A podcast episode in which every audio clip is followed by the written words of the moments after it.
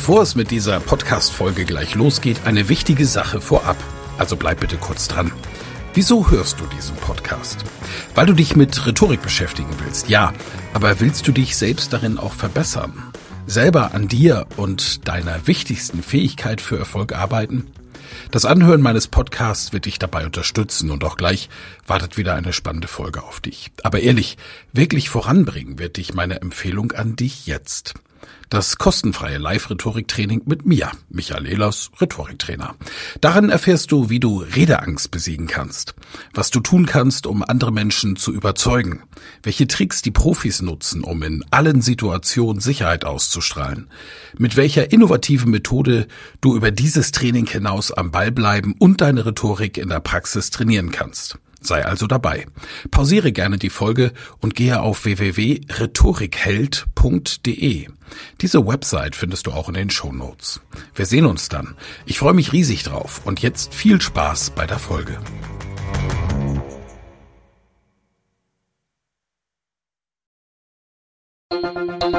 Fragen wir doch. Wir bleiben beim Thema Europa und wir haben ja gerade Ulrich Wickert gehört, der gesagt hat, lasst uns die europäische Idee bewahren. Es gibt aber auch eine Menge Leute, die sich fragen, warum eigentlich? Was bringt mir das? Außer einem Teuro und offenen, unsicheren Grenzen. Warum ist das so? Warum fühlen wir Europa nicht anders und hat das vielleicht auch was mit Sprache zu tun? Fragen wir doch den Kommunikationstrainer Michael Ehlers heute mal bei uns live im Studio. Michael, ich freue mich sehr. Hallo Helmer, schön dich zu sehen. Ebenso. Ist Europa vielleicht nur Theorie? Ist es zu abstrakt?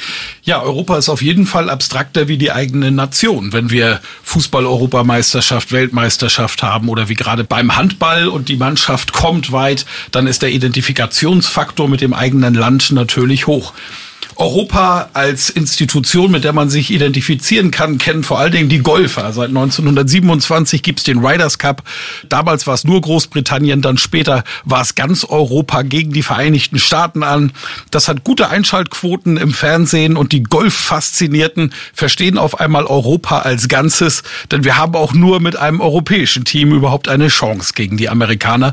Deswegen haben die Großbritannier ja auch später die Deutschen und Franzosen mit dazugeholt. Hier wird die europäische Flagge getragen. Hier ist es auf einmal etwas Spürbares, etwas Emotionales, etwas Erlebbares. Und das fehlt in Europa ansonsten eben oft. Also ist es vielleicht gar nicht so, wie ich spekuliert habe, dass die unterschiedlichen Sprachen eventuell eine Rolle spielen, die die Leute mehr auseinander als zusammenbringen? Na, wenn es nur die Sprachen wären, dann hätten wir ja auch in Deutschland ein Identifikationsproblem. Es gibt natürlich Bevölkerungsteile, die das trotzdem haben. Aber äh, wenn ich die politische Landschaft richtig sehe, dann haben wir im Osten eine ganz besonders große Identifikation auf